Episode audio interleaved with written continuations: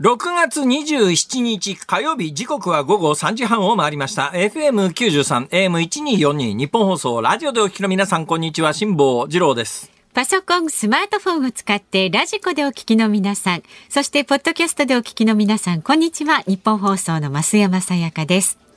辛坊治郎ズームそこまで言うか。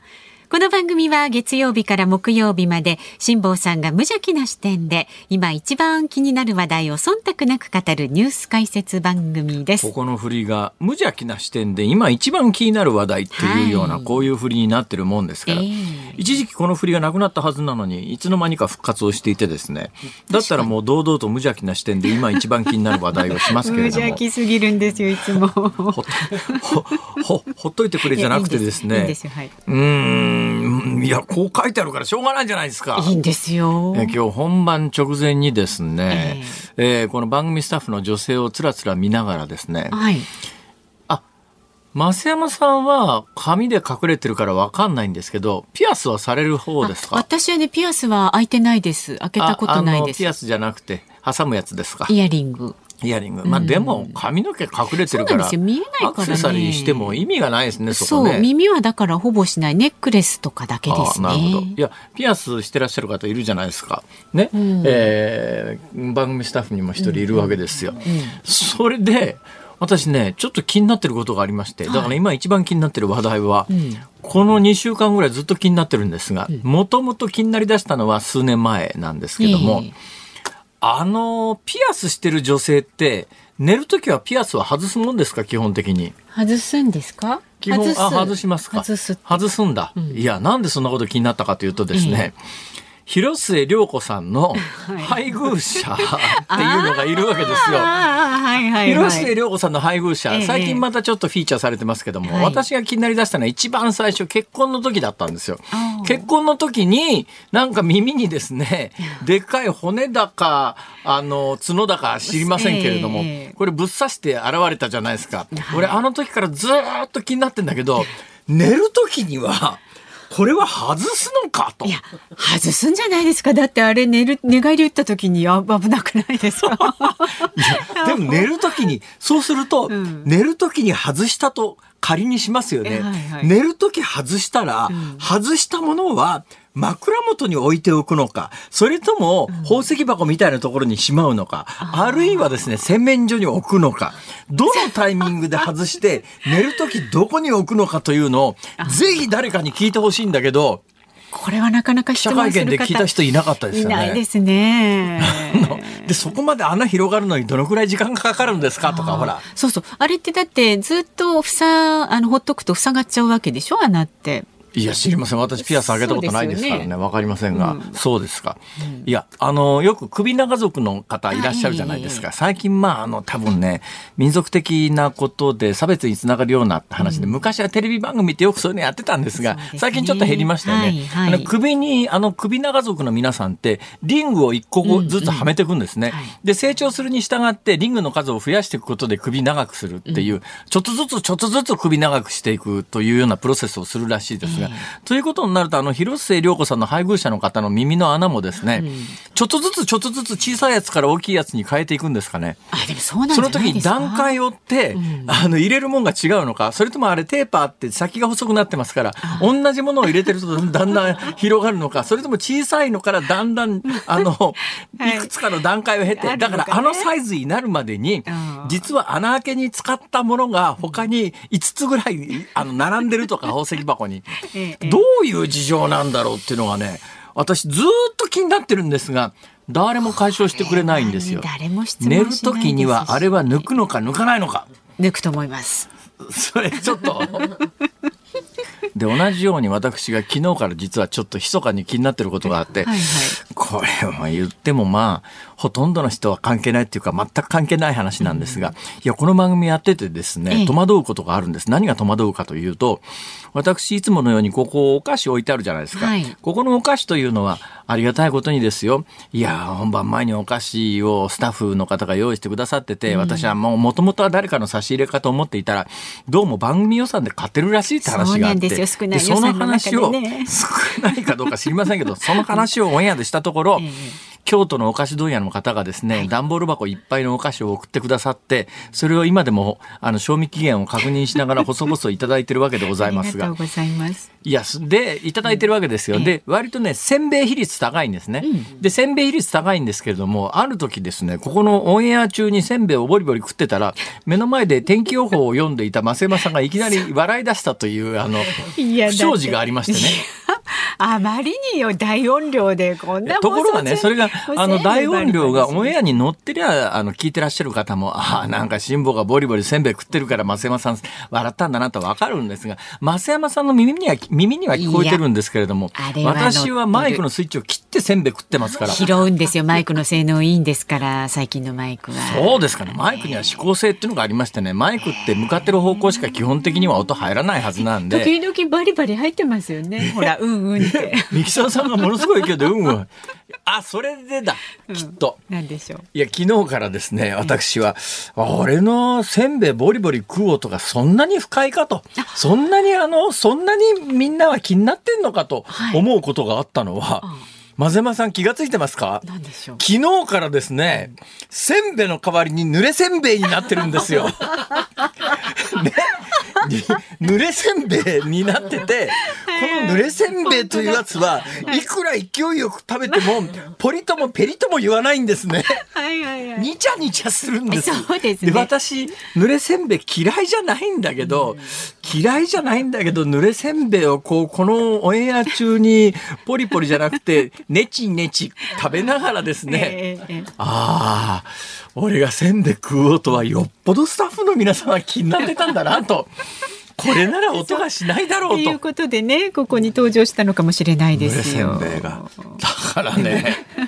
そんなこと気になり出すといっぱいこう気になることがあって、えー、えー、どなたかあの2つの難問について解決の、うんえー、コメントをいただければありがたいなと。正解なかなか出ないと思います、ね、そうですね。誰か聞いた人いないんですかね。それ寝る時外すんですかって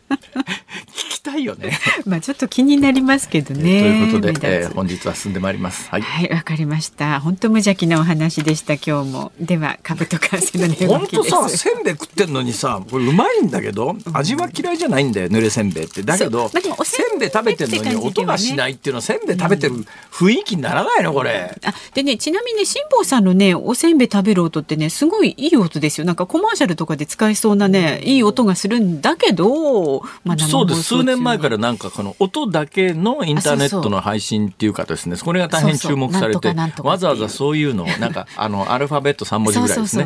えー、あの、多分 SDGs じゃないと思いますけど、LCC はローコストキャリアですよ。なんか適当なこと言い過ぎでしょ、それ。先言ってください。はい。はい、株と為替の値動きです。それ違うね。今日の東京株式市場日経平均株価続落しました。株といえば ETF。はい、もういいです。気にしないでください。はい、昨日と比べて160円48銭安い3万2538円33銭で取引を終えました。これまでの急速な株価の上昇を受けた高値警戒感が根強く当面の利益を確定する売りが優勢となりました。で為替相場は現在1ドル143円60銭付近で取引されています昨日のこの時間と比べますと20銭ほど円安になっています。ちなみにあのポリポリとかいうような音を注目して、うん、そういうのを聞いて楽しむとかそういうのを配信するのを ASMR というそうです。ASMR か。はいそうそう。ASMR それではね辛坊さんの音かなりいいと思いますじゃあちょっとやってみますか。せんべい食べる音。あのあのね、ちょあんまりそうでもなかったです。なんだよ。喧嘩売ってんのかよ。さあ仕事に戻ります。あの電車の情報が入りました。JR 中央線総武線は新小岩駅で発生した人身事故の影響で三鷹駅と千葉駅の間の上下線で現在運転を見合わせています。JR 東日本によりますと運転の再開この後4時30分頃の見込みということです。ご利用の予定のある方ご注意ください。さあズームそこまで言うか。この後は昨日の夕方から今日この時間までのニュースを振り返る。濡れ線食べるとここんな感じなんですけど。微妙ですね。うん。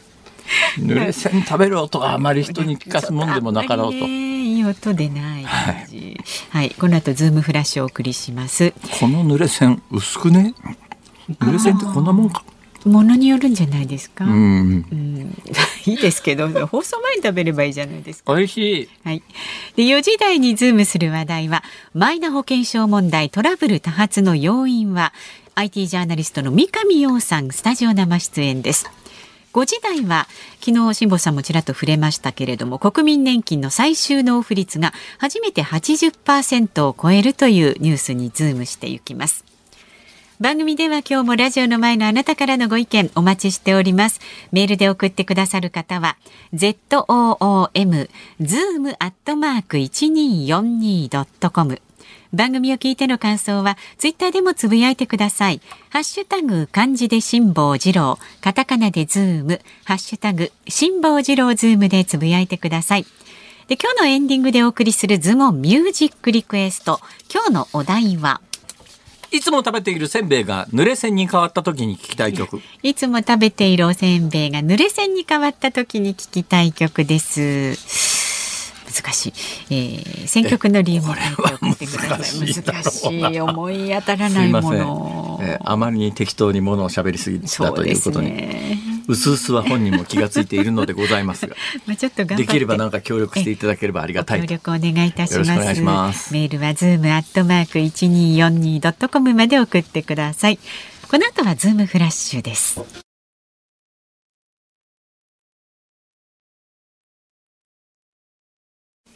ニッポン放送ズームそこまで言うか。ここからは昨日の夕方から今日この時間までのニュースを振り返るズームフラッシュです。ロシアのプーチン大統領は昨日民間軍事会社ワグネルによる武装反乱の収束後初めて演説し戦闘員の多くは愛国者であり流血の事態を回避したことに謝意を示しました。なおワグネル創設者のプリゴジン氏は昨夜音声投稿でロシア指導部を転覆させるために進軍したのではないと述べました。中国の全国人民代表大会の常務委員会が昨日北京で3日間の日程で開会し全国民を対象とした愛国教育を制度化する愛国主義教育法の法案が初めて提案され審議が始まりました。自民公明両党は今日次期衆議院選挙の協力に関し正式合意しました。自民党は東京29区を除く10の小選挙区で公明党の候補。公明党は東京都以外の選挙区で自民党候補を相互推薦する内容となっています。2030年の冬季オリンピック・パラリンピックの招致を目指す札幌市が東京大会をめぐる汚職事件を受けて策定を進める大会運営の見直し案の概要が今日関係者への取材で分かりました。外部有識者を含む大会組織委員会がスポンサー選定の妥当性を確認できるようにします。警視庁は今日母親の自殺を手助けしたとして自殺幇助の疑いで歌舞伎俳優市川猿之助容疑者を逮捕しました。日銀が今日発表した2023年1月から3月期の資金循環統計によりますと日銀が保有する国債の時価ベースでの発行残高に占める割合が3月末の時点で53.34%となり過去最大を更新しました。半導体材料大手の JSR は昨日官民ファンドの産業革新投資機構 JIC による買収計画を取締役会で承認したと発表しました。JIC 側が今年12月下旬をめどに JSR に対する株式公開買い付けを実施します。国税庁がマンションの相続に関する税の算定ルールを大幅に見直す方針を固めました。新たなルールでは築年数や部屋の回数などから評価額と市場価格がどれだけ離れているかを計算し必要に応じて評価額を市場価格に近づけます。はい、今日のニュースのラインラインナップですが、えー、喋り出のあるニュースばっかりなんで、はい、まあ、あの、どのニュースを喋ってもいいんですが、うーん、どうなんだろうな。あんまり喋りたくないのがですね、はいあの猿之助さんが猿之助さんから猿之助容疑者に変わりましたよね。はい、で、ね、まああの多分ニュース的には本名で容疑者つけて報道するケースが増えてるんだろうと思いますけども、えー、まあ誰も指摘しないですけども多分ベースになってるのは週刊誌報道みたいなものじゃないですか、えー、私も週刊誌報道でひどい目にあった立場から言うとその責任ってどうなんだっていうのが私はものすごく感じてるんですけど、うん、で、えー、ただまあ状況から見てですね、まあ、刑事事件はやむを得ないだろうなと。で、刑事事件になるとしたら、まあいろんな罪が考えられたんですが、考えられる刑事事件の中では、今日の逮捕容疑は最も軽いものです。ああ、なるほど。はい。えー、自殺幇助ということになると、6ヶ月以上7年以下の懲役または禁錮なんですが、えーまあ、あの悪質性がない場合は、まず執行猶予つきますからね、これがですね無理心中ということになると、殺人罪適用されて、で、あの、今の刑法は最高裁の判例が出てからなくなったんですが、もともとはですね、どんな事情があっても、親を殺めるということになると、はい、いわゆる存続殺人っていうのが昔はありまして、はい、この存続殺人ということになると、死刑か無期しかなかったんです。うん。だから懲役っていうのはなか無期懲役っていうのは無期懲役か死刑しかなかったんで。はい。で、まあ、状況から見て、これは殺される親の方が悪いだろう、みたいな事件でも、もう、その存続殺っていう刑事上の条文がある間は、どう減刑しても実刑にせざるを得ないみたいなことが、あったんですが、ちょっとこれいかに、いくらなんでも不当だよねっていうことで存続殺の規定はなくなったんだけど、今でもやっぱりね、あの、親を手にかけるということになるとやっぱりあの裁きとしてはかなり重い罪になることが多いので、うん、今回も自殺幇助ということなので考えられる刑事事件の中では一番軽い罪で、えー、逮捕。で逮捕の背景にはおそらくですね、本人のえーまあ、当然自殺の意思も、えー、強くある可能性がありますから、そうすると身柄を確保してあげる方が、えー、本人の身の安全のためにもという意思はどっかにあるんじゃないかなという気はいたします。はい、さて、その一つ前のニュースでオリンピック・パラリンピックなんですけども、2030年の東京オリンピック、札幌オリンピックって2回目の札幌オリンピックというのが、結構もうこれ決まりだろうってずいぶん前から言われていたんでありますが、例の東京オリンピックをめぐる贈収賄事件で、おい、日本でもう一遍オリンピックじゃねえだろみたいな世論が盛り上がって、2030年の札幌東京オリンピックは無理だろうというのが、どうやら国際オリンピック委員会あたりも感じてて、うん、それで2030年の東京オリンピックをどこでやるかを決める時期をですね、先延ばしに先延ばしにしてきたんだけど、さすがにもうそろそろ決めなきゃいけない。だけど日本の世論は南下してこないから、このままでは2030年の東京オリンピックの開催について日本国内の世論のコンセンサスは得られないだろうと思ったおそらく国際オリンピック委員会は、どっか他にないのかと。はいで、八方手を尽くして探したと思うんですが、引っかかったの、引っかかったっていう言い方すると怒られちゃうな。だからその網の中に入ったのが、スウェーデン。スウェーデンが2030年うちやりますみたいな話になって、はい、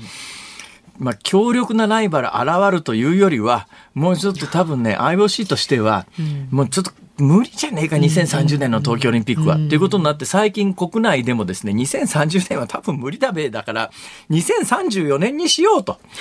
いう、今、まあそういう動きになりつつあります。えーうん、ところが2034年っていうのもそう簡単ではないのがですね、もともと2030年にやるんじゃないかと言われていた、札幌と同もに立候補するんじゃないかと言われていたアメリカのユタ州の州都のソルトレイクシティっていうのがあるんですよ。えーえー、まあ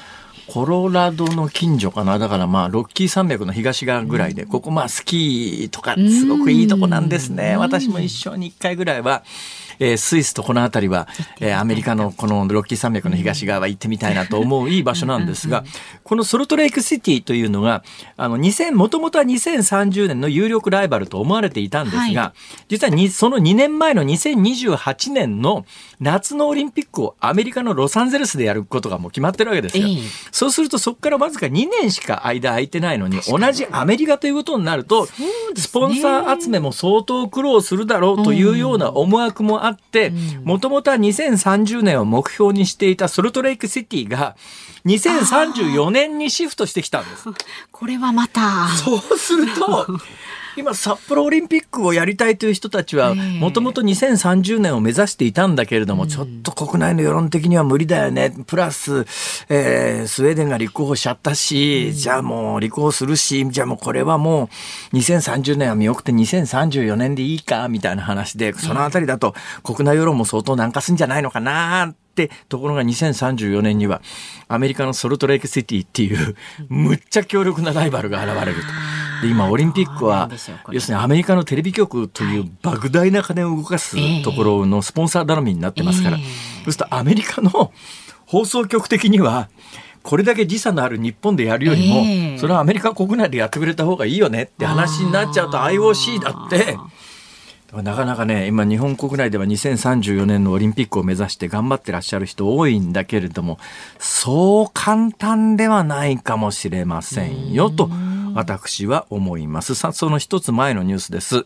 自民公明両党は今日、次期衆議院選挙の協力に関して正式合意しました。はい自民党は東京の、東京29区を除く10の小選挙区で公明党の候補を、公明党は東京都以外の選挙区で自民党候補を相互推薦する内容となっています。はい、とにかく東京、東京、まあ、あの、えー、東京29区を除く、まあ、あの、要するに東京30、今度の小選挙区、あの、10増10減でですね、はい、今現状東京の小選挙区って25あるんですが、これが30の小選挙区になって、まあ、5つ小選挙区が増えるんで、はい、公明党としては、一つ自分のところに回せよっていう話というのが、あの、この番組で何回も言ってますが、公明党って、えー、衆議院の選挙区30、衆議院の議席が32あるんですが、小選挙区はそのうち9つなんですね。その9つの小選挙区のうち、えー、大阪が4、兵庫県が2なんです。これで6ですね。うん、で、あと残りの3つっていうのは、北海道1、東京1、それから確か広島1、この3つのはずです。うんはい、ね、で、まあ、北海道、東京、広島は変わらないとして、えー、この大阪の4とと兵庫県の2に関して言うと、今までは大阪で非常に、関西で非常に勢力の強い維新が、うんうん、まあ、要するに公明党さんに協力してもらわないと議会運営がうまくいかないし、えー、大阪都構想の、まあ、住民投票も実現できないので、はい、っていうような配慮で候補者を立てていなかったんだけれども、もともとですね、えー、こういうところってあの公明党が立ってるところは自民党も立ってませんから基本的にあの多くの選挙区で有権者は公明党か共産党かどっちっていう選択になっちゃうわけです。うんうんうん、そのあら何か選択肢を増やさなくちゃいけないんじゃないのっていうところの、まあ、プレッシャーもあり、はいだけどこれ最終的に、あ、時間がなくなっちゃってる。時間がなくなっちゃってるんで、結論はまたこれ後日お話ししますけれども、はい、今言われてるように 6,、うん、6つの選挙区に全部維新が立つかどうかはちょっと微妙かなっていう気が私はしてます。微妙ですか。はい。なるほど。ズームフラッシュでした。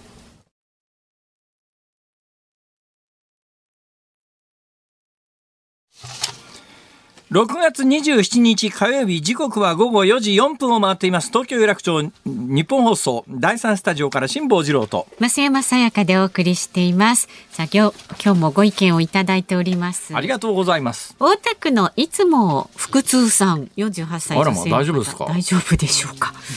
え辛坊さん私はピアス3箇所開けています。左耳に2つ右耳に1つ開けていますが寝るときは外さないと寝返りを打ったときに痛いのと万が一シーツや枕カバーに引っかかったら引っ張られて最悪ですと。やっぱりそうなんだ。そうですね。じゃああの方も あれはズボッと抜いてるんでしょうね。おそらくそうだと思います。ズボッと抜いてさそれをどこに置くかですね。洗面所じゃない。枕元ですかね。枕元かな？いやもしかするとあれ高価なもので宝石箱かもしれませんよ。ものすごく高価なもので金庫に入れるとかほら。どうでしょうか？はいわかりませんが。これは答えが出ないですね。ね。本当ですね、えー今度会ったら聞いてみようっていつ会うんだって わからないですよ。いつどこで会うかね。もし会ったらお聞きになってみてください。だけど街歩いてて向こうから歩いてきてですよ、はい、すいませんちょっと教えてください 寝る時どうしてますってそれ聞く方も聞くかれる方も困るんじゃないでしょうか。ですね。普通大人はね聞きませんね。そうですね。まだまだご意見お待ちしておりますので、z o o m zoom アットマーク一二四二ドットコムまでお寄せください。またツイッターでもどんどんつぶやいてください。ハッシュタグ、えー、辛坊治郎ズームでつぶやいてください。お待ちしております。さあこの後はマイナ保険証問題トラブル多発の要因はという話題にズームしていきます。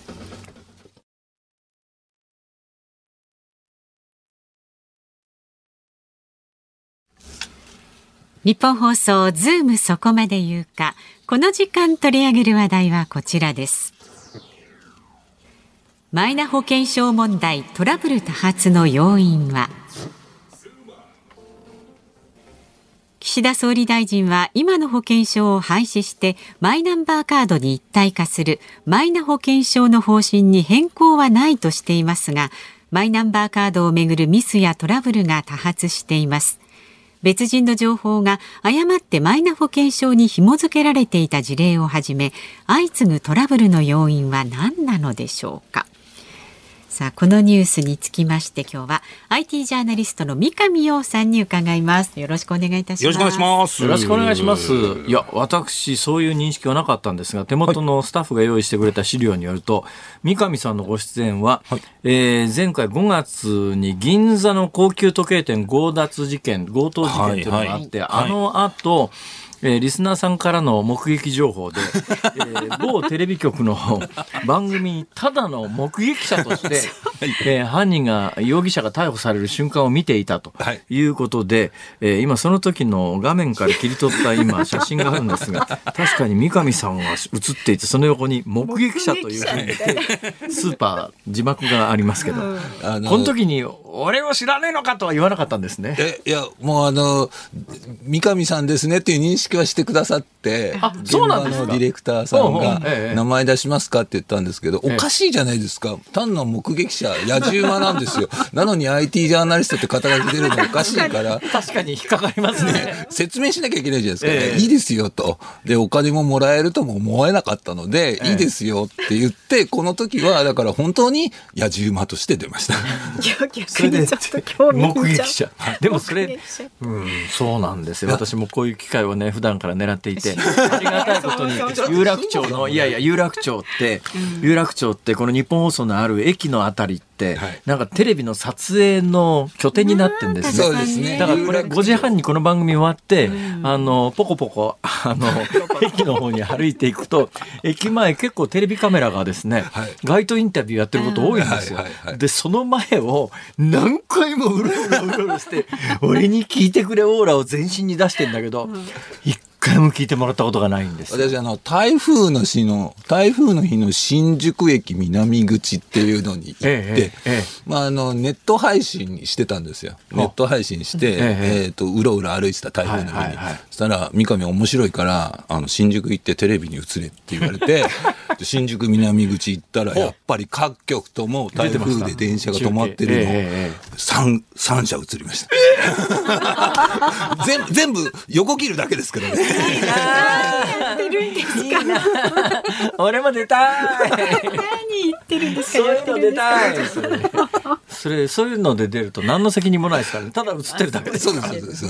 まあ結構楽しいじゃないですか。他局汚しに行くっていうね。えー、さてそんな話はともかくとして、えー、今日三上さんにお越しいただいたのは、えー、なんか岸田政権がマイナンバーで結構大変なことになってるっぽいな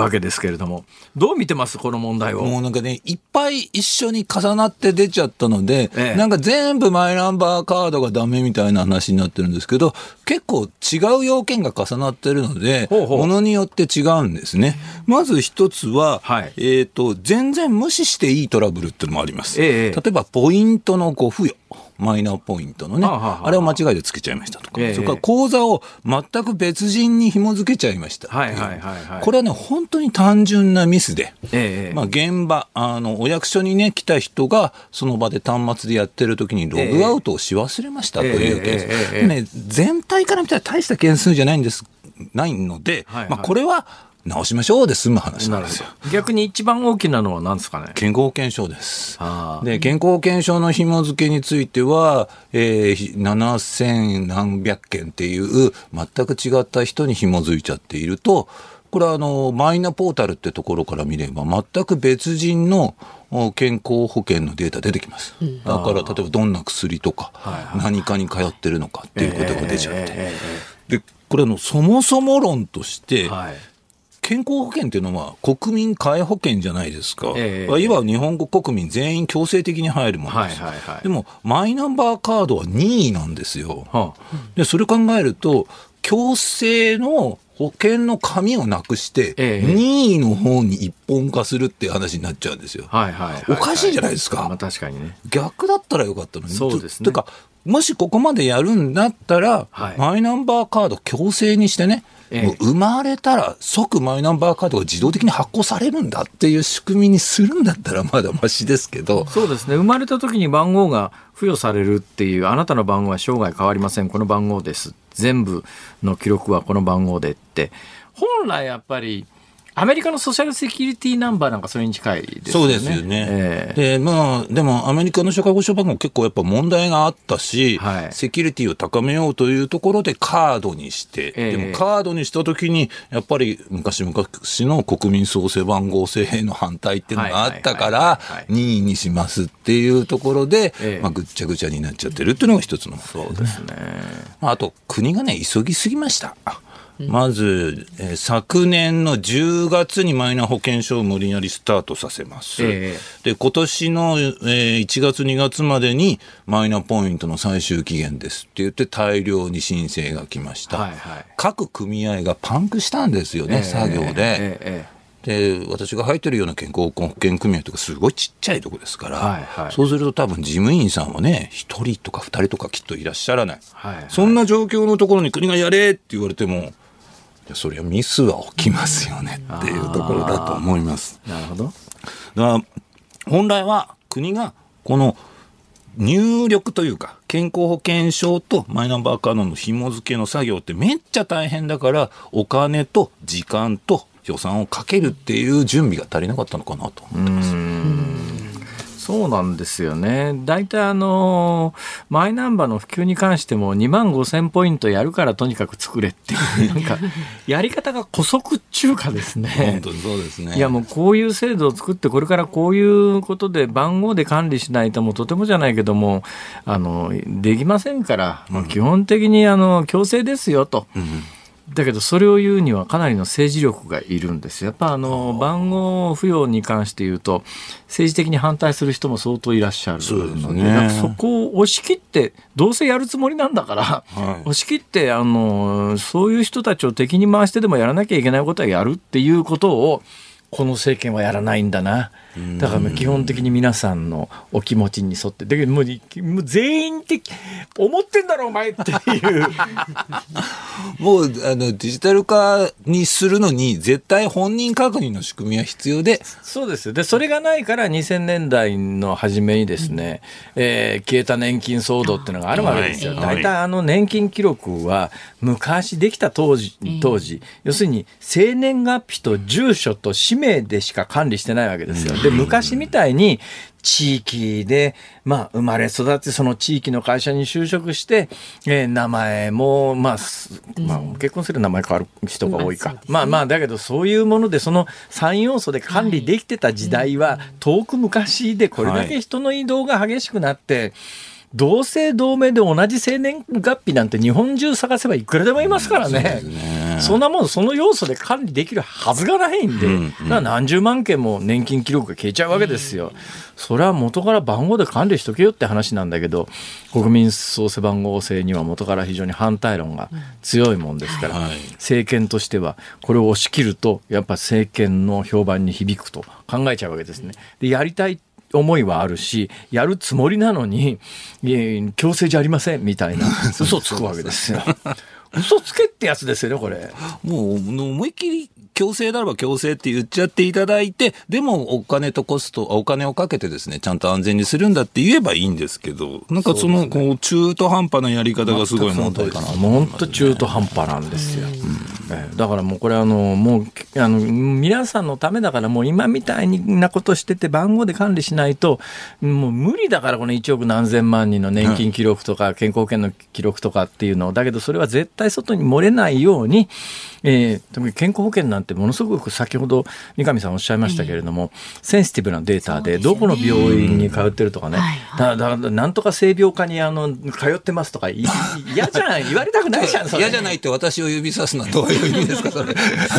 そういう人もいらっしゃいますからね。あのプライバシーの中でも、あの健康情報っていうやつは最もこの、えー、プライオリティの高い、はい、あの、はい。はい情報ですから、そこが他人が見られるような状況の中で、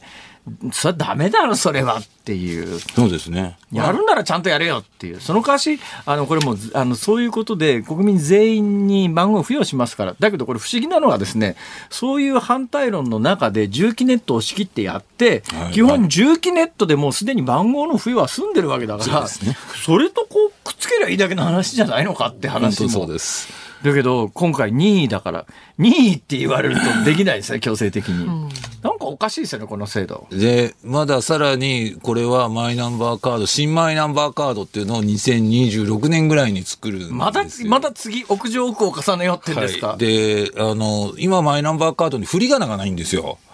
あそうで、ね、振り仮名がないので、銀行口座の紐付けの時に、銀行口座は振り仮名しか、カタカナしかないので。銀行口座カタカナですね。証拠できないんですよ。はいはいはい。で、まあ、ちゃんと振り仮名マイナンバーカードに入れましょうえ、でも、振り仮名入れるためには戸籍大丈夫って戸籍を見てみたら、日本の戸籍って振り仮名がないんですそうなんです。はい。だから今回はわざわざ戸籍法の改正をして、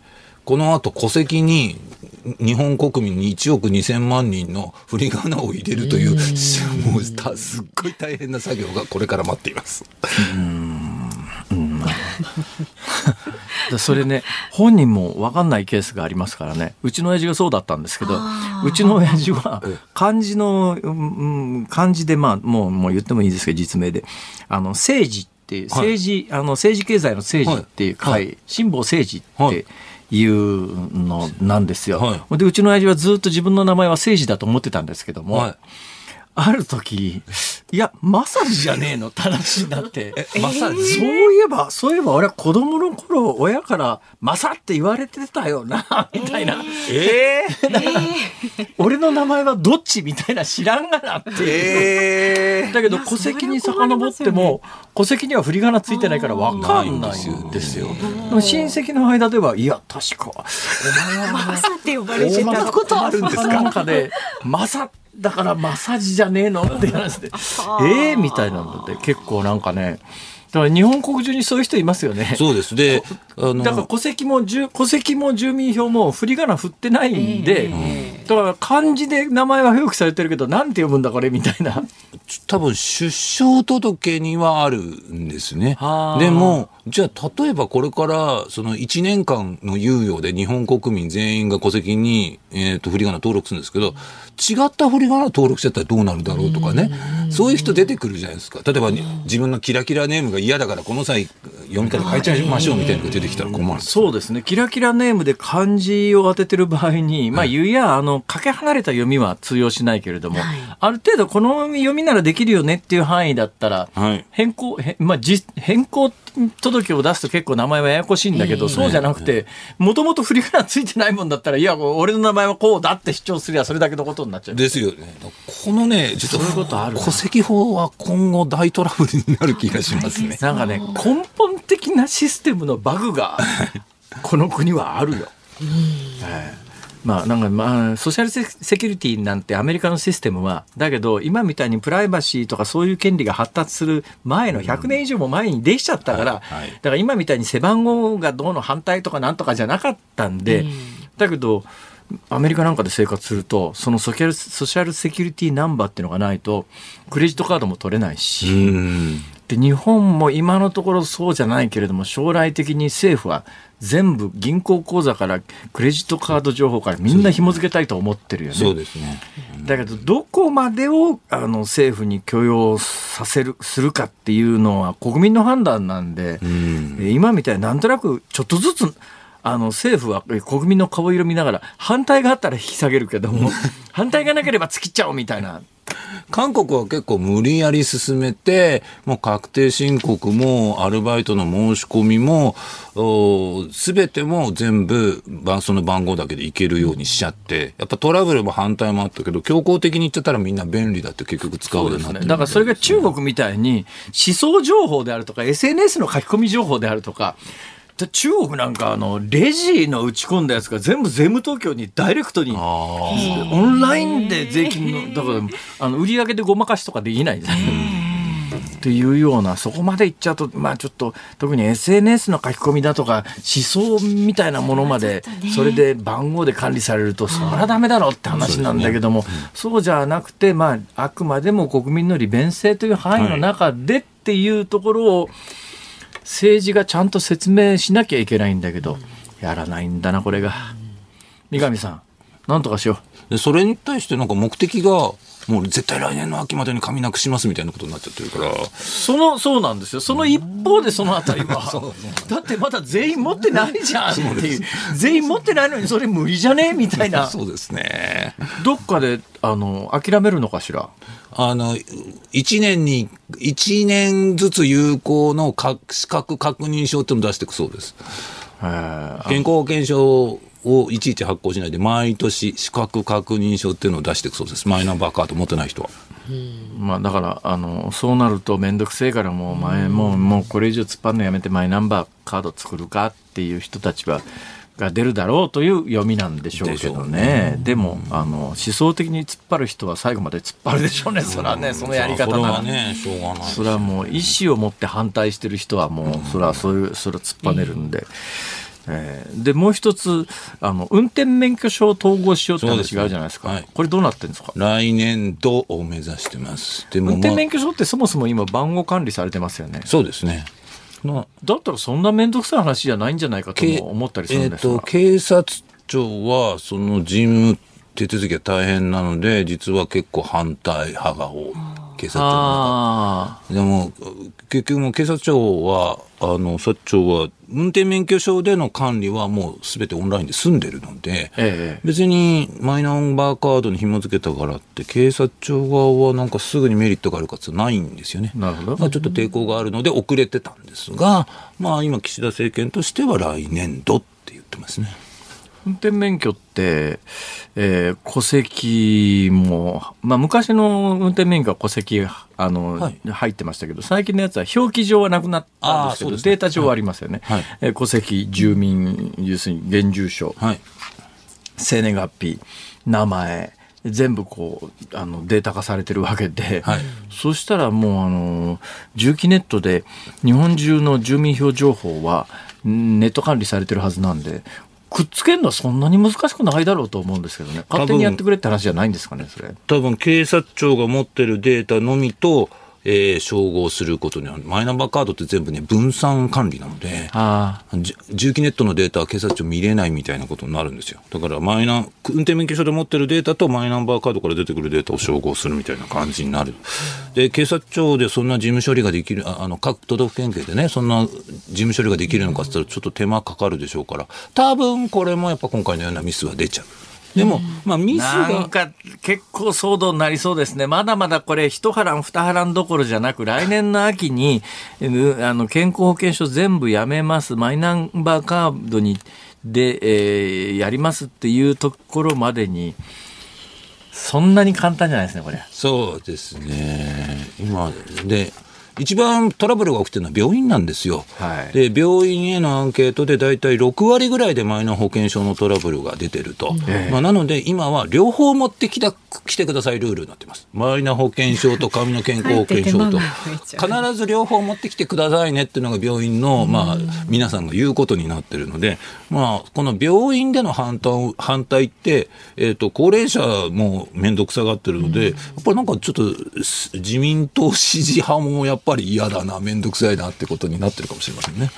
うんだやらなきゃいけないもんだったら、これこれこういう理由でやらなきゃいけませんから、全員にやってもらいますって言えばいいんだけど、それを言うと、なんか結構政治的な責任取らされる可能性があるので、うん、2位ですから。いや、2位じゃねえだろ、それ。どうなってんだ、これ。本当に。誰も責任取らない体質が。あの政治にまで完全に伝染しちゃって今に至るって感じがしますよね。ところでもう時間が迫ってきたんですが、三上さん、何か面白いゲームあります？ゲーム？はい。あ、ゲームじゃないんですけど、最近あの VTuber さんにインタビューすることが多くて、はい、VTuber さんっていうのは、あの YouTube をやってる時に顔出しをしていないで、うん、えっ、ー、と、こう CG のキャラクターみたいので喋るっていうのが VTuber、はい、僕ね、ちょっと考えたんです。はい、あのね、今 YouTuber やってるじゃないですか。で、ニュースの解説みたいなものをやってるんですけども、これをキャラ変えてですね、いわゆる Z 世代の可愛い女の子に自分がなりきって、で、ボイスチェンジャーとか合成音声で、それでその20代前半の女の子がニュース解説するっていうコンセプトで VTuber やろうかなと思ってるんですけど、どうでしょう？それあの、業界でですね、バミ肉って言うんですよ。はい、バーチャル美少女受肉って言って、えっと、おじさん、男性が可愛い女子のキャラクターになっているそういうことをぜひ理解していただくと面白い YouTuber としていけると思います、ね、でもね、その発想としてはね、ありですよね。でも受けると思いますよ。ボイスチェンジャーで使いますか？ら。ああそう、ね、ボイスチェンジャーで可愛い女可愛い女の子、うん、それでなんかすごいこと言っちゃうわけですよね。そうそうそうそう。あのお表の YouTube では言えないようなことばっかり喋るっていう。なんかちょっと悪巧みしそうなんで、まあ考え、もうちょっとね、改めて。マジやってみよう。その企画今度ぜひ、あの、ここで、ここで立てましょう。それで、全、何か問題が起きたら全責任は三上さんですってうわみんなばらしちゃうっていう。中の人が辛坊治郎さんってばらそう。ということで、この時間は IT ジャーナリストの三上洋さんに伺いました。どうもありがとうございました。ズーニッポン放送辛坊治郎ズームそこまで言うかをポッドキャスト YouTube でお聞きのあなた。いつもどうもありがとうございます。ニッポン放送の増山さやかです。お聞きの内容は配信用に編集したものです。辛坊治郎ズームそこまで言うかはラジオ局ニッポン放送で月曜日から木曜日午後3時半から毎日生放送でお送りしています。番組はラジオの FM93 AM1242 に加えてラジコでもお聞きいただけます。ラジオラジコではポッドキャスト YouTube 版にはないコンテンツが盛りだくさん。アトムさん吉田由紀ちゃんの中継企画さらに辛坊さんが「夕刊富士」の気になる記事を解説するコーナーそして辛坊さんが聞きたい曲をお送りする「ズームオンミュージックリクエスト」などラジオラジコでしか聞けないあんなことやこんなことがいっぱいです。ポッドキャスト YouTube を聞いた後はぜひラジオラジコで辛坊治郎ズームそこまで言うかをお楽しみください。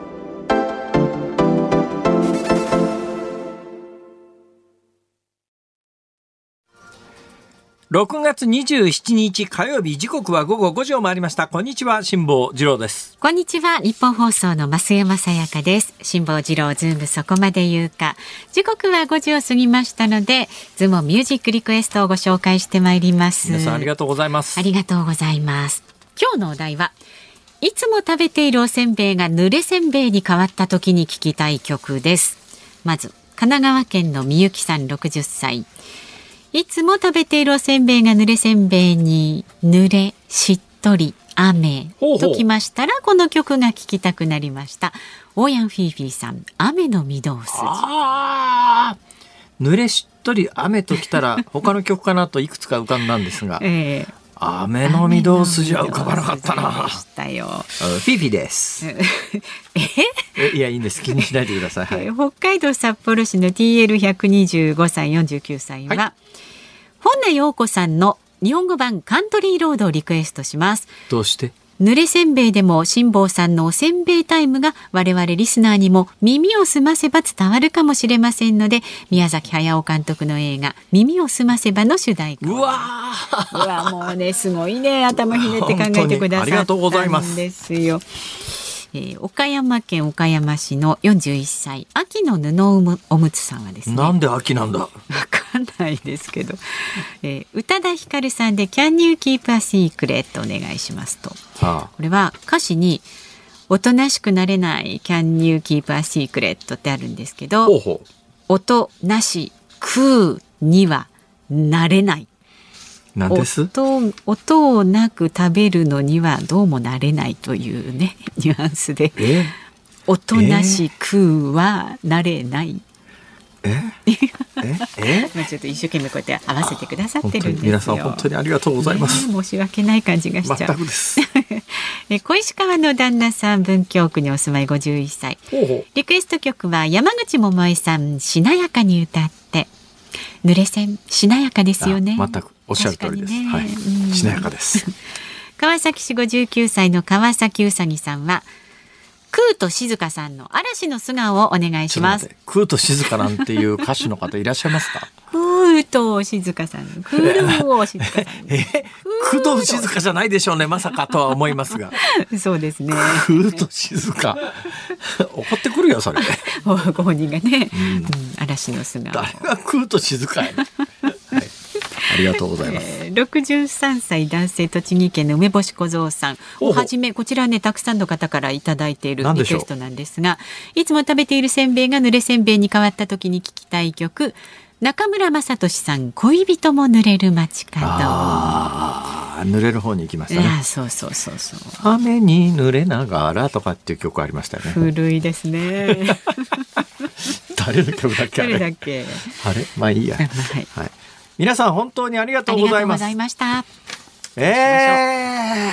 ー、あれかなあれかなあれかなズームミュージックリクエスト。中村雅俊恋人も濡れる街角じゃあエンディングでねたくさんの方の名前のご紹介辛坊さんお願いいたしますキューパーシークレットもちょっと迷ったんだけどな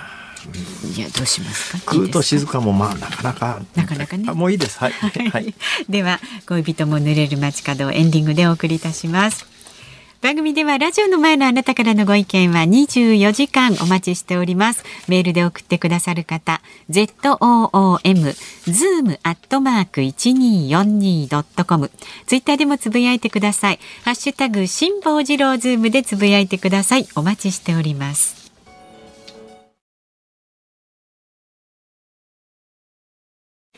日本放送辛坊治郎ズームそこまで言うか。今日最後に取り上げるのはこちらです。国民年金の最終納付率初めて80%を超える。厚生労働省は昨日自営業者らが加入する国民年金の2020年度分の保険料の最終納付率が80.7%と2002年度の調査開始以来初めて80%を超えたと発表しました。低い納付率は年金財政の悪化につながることから政府は引き続き納付率の改善に取り組む考えです。えーと納付率80%を超える、えー、2020年度分の保険料の最終納付率が80.7%、はい。えー、2002年度の調査開始以来初めて80%を超えた、はい、ここで問題です、はい、国民年金の、うん、えー、加入者つまり掛け金を払わなきゃいけない人は、うん、えー、全部で掛け金を払わなきゃいけない人ってちょっとまた語弊がありますが、まあ、国民年金の加入者が1405万人です。うん、まあ、大体1400万人と考えましょう。はい、自営業の方とかそういうはい、1400万人ですね。はい、いいですか、うん、はい。えー、納付率が80%を超えました。うん、はい。納付している人は何人ぐらいですか？さあ。え？ー、計算が。え？ー、ちょっと、ちょっと、あの、諦めんの、早くないっすか？いくらなんでも、ちょっと考えましょうよ。もう一遍聞きますよ。もっと単数字を単純化しますね。えー、国民年金の加入者約1400万人です。うん、えー、納付率80%です、うん、納付してる人は何人でしょうか？大体でいいです。えっと、大体でいいです。千万人で80だから、90。桁が違うっしょ、そもそも。あ、ね、90じゃない、900万人それ、イン8が8、シェア32ですから、うんそれ単純に1100万人ぐらいじゃないですか。どんな、増山さんそこでそれほど間違えられると、これから解説しようとすることが台無しになるんですけど。1000万人から計算してみました。1000万人から計算すると1000万人からだと800万人。という計算をされましたね。うん、当然のことながら。よりもちょっとじゃないですよ。1400万人だからだいぶ多いっしょ、それ。ね 頼みますよ、本当に。あのー、え、答え、私が言いたかったのはですね、はい、その計算、とんでもなく間違ってますよと。実際に納付してる人は、うん、えー、600万人ぐらいです。えー、えどうしてそうなるかですか、はい、あのですね、えー、納付全額免除っていう人たちが600万人以上いるんです。ああ、なるほど。いいですか、はい、この8割っていうのは、その600万人全額納付の人たちを除いた数字です。だから実際に納付してる人って対象者の半分ぐらいしかいないってことですよ。ね、これ数字のからくりっていうかですね、はい、まあ、うん、からくりって言ってももうしょうがないでしょうね。なんとか国民年金の納付率を上げなきゃいけないと考えた人たちは何を考えたかというといろんな方法をあの手この手考えたわけですよ。うん、そうだ免除しちゃえで、一定以上の所得の人は免除してもらえるんです。はいはいはい、掛け金納付すんの。ただし、ここで勘違いをしちゃいけないのはですね、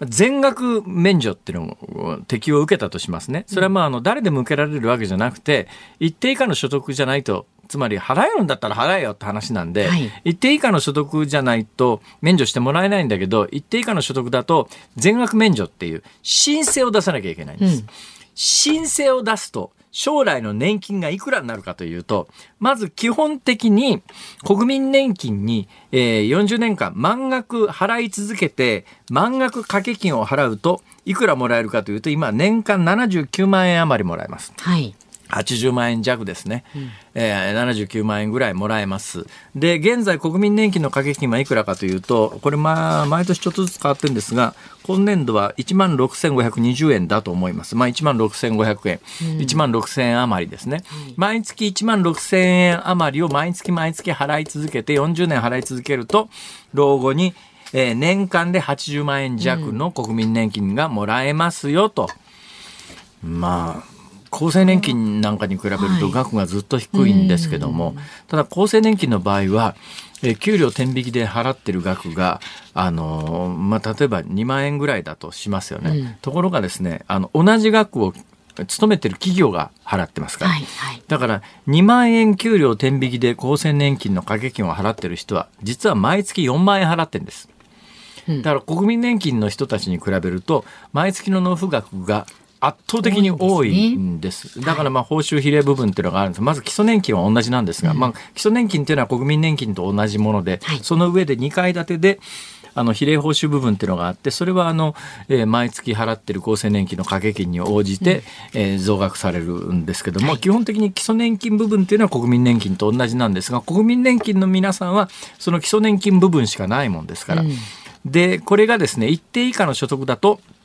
あの、もうあの、全額免除、申請を出さなきゃいけないんだけど、うん、申請出さないとただの未納になってしまいます。で、ただの未納だと気をつけてください。えー、将来年金は一銭ももらえません。はいという今制度になってます。うん、それとね、私あの、なんだかんだ言いながら、あの、年金の掛け金は払払いましょうねって言ってるのは、あの、一つ人生のリスク管理で、年金の掛け金払ってないと、例えば人生の途中で障害を負って収入が得られなくなった時に障害年金ってありますね。あの障害年金って基本的には年金の掛け金を払ってることが前提になってるんです。で、その時に免除申請出して免除してもらってると対象になるんですが、その手続きもしていないと無年金になっちゃう可能性があって、これは人生のリスク管理からすると非常に痛いので、はい、リスキーなんで、とにかく、あの、払えない人は免除申請してください。そうすると免除申請すると年金掛け金払わなくていいんだけど、そうするとですね、将来の年金額は半額になります。ずっと、あの、免除し、免除だった場合、どういうことかというと、今基礎年金、国民年金と同額ですが、基礎年金の半分は税金で払われてるんです。うん掛け金で払われてるんじゃないんです。なるほど。だから免除申請さえしてると、はい、そのあの半額税金で賄われてる部分は受け取れます。だから一生一円も年金払わなくても、えー、ずっと免除申請をし続けて、あの、まあ、それの対象者で老後を迎えましたっていう時に、えー、基礎年金の半額、国民年金の満額の半額出ますから。だから今で言うと、まあ、80万円弱の半額だから40万円弱っていうのが出ます。はい、で、そういう人たちを除いて、えー、あの、80%だから。そもそもそうなんですね。はい、そうなんで、それが、だから昔みたいに見え、見、見栄えが良くないので、納付率があまりに低いと。だけど、そういういろんな、だから今ね、全額免除だけじゃなくて、あの、もうちょっと払えそうな人は半額免除してあげますとか、4分の3免除とか、そういうのあるわけですよ。そうすると、それに応じて将来の年金額は下がるんだけど、えー、まあ、これちょっとね、その納付率を上げるためにいろんな数字をでっち上げて、この数字にしちゃってるっていうところがあって、だけど最大の問題は、えー、あの免除申請出すと将来もらえるのはあの国民年金の半額なんで年間40万円ぐらいですよ満額でも国民年金の場合は80万円弱ですよ。うん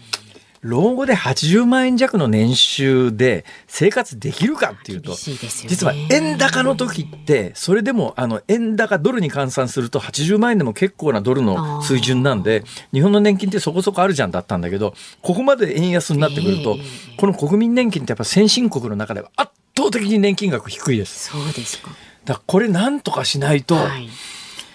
え今、国民年金の人って、昔はあの自営業者の老後の小遣いだったんですが、今、老後の小遣いじゃないですからね、えまあ、いわゆる、うん、フリーターその他の非正規労働者の皆さんの老後の支えになってますから、えー、国民年金の額があまりに低すぎるというのは、やっぱり社会不安のもとですから、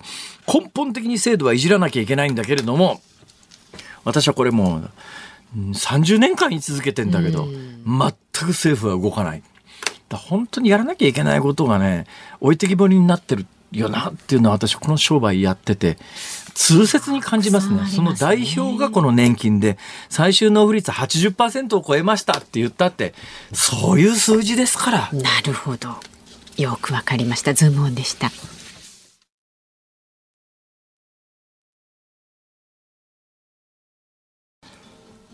ズームミュージックリクエストをお送りしているのは、梅干し小僧さん、昔々のレースクイーンさん、エビロボタンさん、新丸子の不動産屋さん、ボンクラさん、ナイスライスさん、ミサトリュウさん、アメンボマンさん、小松田モンタさん、コマキングさん、光磁気ディスクさん、ギノ大徳さん、中介さん、鈴鹿の父ちゃんさん、ゆこペコリンさん、ファーストピッチフルスイングさん、窓越しのお京さん、小清水あずみさん、潮風ボズさん、ジョン・スミスさん、21人の皆さんからのリクエスト、中村正俊、恋人も濡れる街角。うん、ありがとうございました。ありがとうございました。さあ、日本放送、この後はショーアップナイター、松田スタジアムから広島対 DNA 戦、解説、笹岡真二さんでお送りいたします。で明日の朝6時からの飯田浩二の OK 工事アップコメンテーターは数量政策学者の高橋洋一さん。取り上げるニュースは自民公明が選挙協力の合意文書を締結へ。西日本豪雨から5年豪雨災害の対策を考える今週はお送りしていますが水曜日は末次正さんに聞く都市の水害対策をお送りいたします。でこの番組辛坊治郎ズームそこまで言うかは明日は航空旅行アナリストの鳥海高太郎さんと訪日外国人旅行客の傾向にズームしていきます。鳥海さん。はい。えー、どうなってるんでしょうね。